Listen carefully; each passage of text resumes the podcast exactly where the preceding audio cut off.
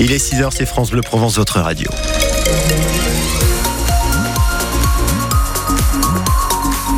Ici, l'actu à Marseille en Provence, David Oussillou. L'hypothèse et sur la route. Ah pardon, pas sur la route. Ah bah oui, on y va. C'est calme cette heure-ci, non C'est calme, mais il y a du brouillard. Donc attention sur la 8, hein, notamment si euh, vous l'empruntez euh, ce matin.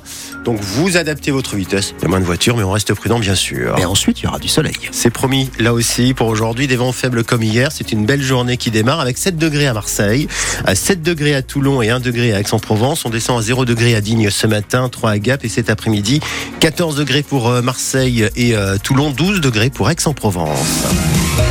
L'hypothèse euh, du gaz après l'explosion et, l'incendie du 24 décembre à Marseille. Officiellement, l'origine de la déflagration reste inconnue, mais toute la journée d'hier, les techniciens de la police scientifique sont restés sur place avec des agents de GRDF. C'est un long travail d'enquête qui commence alors que les habitants de la rue Bossuet sont encore sous le choc.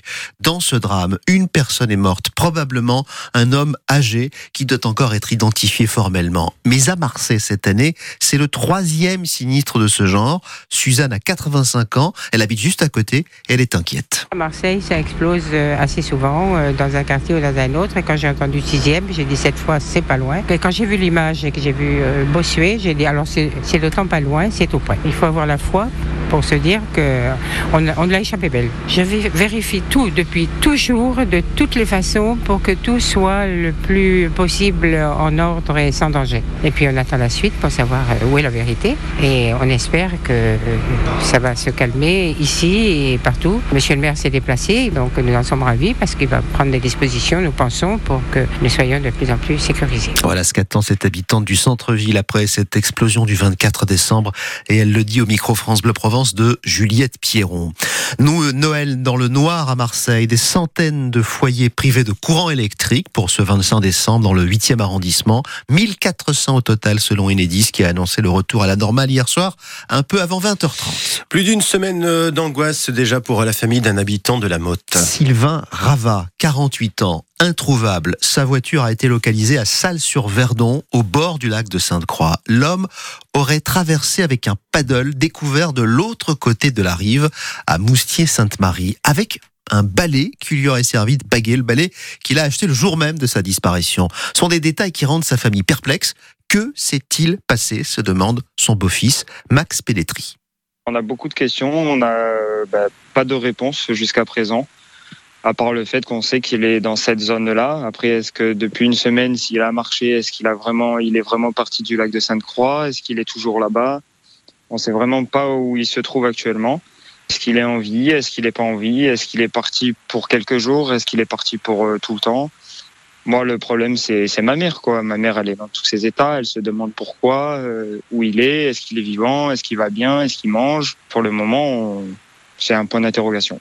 C'est malheureusement le problème. Ah, C'est une famille très inquiète. Témoignage recueilli par Sophie Glotin. Et si vous avez la moindre information, vous pouvez contacter la brigade de gendarmerie DOPS 04 98 10 21 95. Ce terrible drame près de Paris, à Meaux, en Seine-et-Marne, les corps de cinq personnes ont été retrouvés dans un appartement hier soir. Une femme et ses quatre enfants. Le père, lui, est en fuite. 50 personnalités du monde artistique volent au secours de Gérard Depardieu. Nathalie Baye, Carole Bouquet, Pierre Richard, Carla Bruni, Bertrand Blier, Jacques Dutronc et d'autres qui signent une tribune publiée par le Figaro pour soutenir le comédien mis en examen pour viol. N'effacez pas Gérard Depardieu, disent-ils, en réclamant pour lui la présomption d'innocence. Et on y reviendra à 6h30 avec le journal de Cyril Ardo et euh, surtout euh, la santé, c'est ce qu'on dit en général. Euh, toute une semaine à trinquer pendant ces fêtes. C'est vrai qu'on pas. hein. Ouais. D'abord le réveillon de Noël, Ouais. vin, champagne, parfois digestif. 4 Français sur 10 pensent que la consommation d'alcool est essentielle pendant cette période. Bref, on se lâche au point qu'une majorité des personnes interrogées dans ce sondage réalisé pour la Ligue contre le cancer pensent qu'il n'y a aucun problème à laisser aussi boire les mineurs. Et ça se vérifie dans les rues d'Aix-en-Provence, Margot Bongrand. Dans beaucoup de familles, ça reste champoumi pour les petits. Mais au moment des fêtes, un parent sur deux estime que ce n'est pas grave qu'un mineur goûte de l'alcool. Oh, J'aurais déjà fait un peu goûter, mais juste une petite goutte de champagne. Dans ma famille, on a toujours fait comme ça. Moi, c'est comme une tradition, on va dire. L'autoriser est même un moyen de garder le contrôle pour Samantha, mère de quatre enfants. On n'a jamais interdit un petit coupe de champagne, euh, quelque chose comme ça. Et je pense que c'est mieux si Oui, oui, oui, oui. Tu peux boire un petit peu, mais il faut toujours être responsable.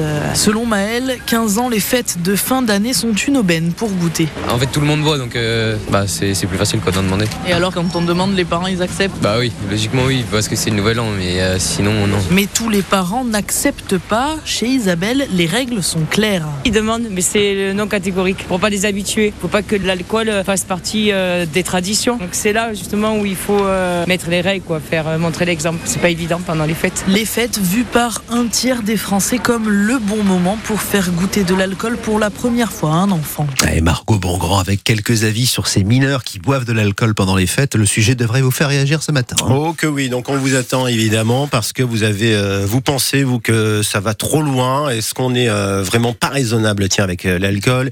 Est-ce que les pouvoirs publics devraient nous inciter à plus de modération? Vous posez la question ce matin ou alors vous pensez que bah, ça suffit.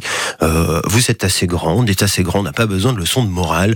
Dans tous les cas, on vous écoute ce matin au- cœur de l'actu entre 8h et 8h30 au 04 42 38 08 08. On peut parler aussi du mois sans alcool qui Mmh. revient à partir de la janvier. prochaine. ouais. Toujours pas officiellement d'ailleurs soutenu par le gouvernement. Bon, ce qui est bon pour euh, la santé en revanche, David, c'est de se baigner toute l'année. Oui, y compris l'hiver d'ailleurs. hein. On va pouvoir annoncer le début du festival des bains de fin d'année. Déjà pour le 25 décembre, hier, Paul Tillier, il y avait beaucoup de monde sur la plage des Catalans à Marseille, avec des baigneurs d'ailleurs, givrés. Ça grelotte en sortant de l'eau.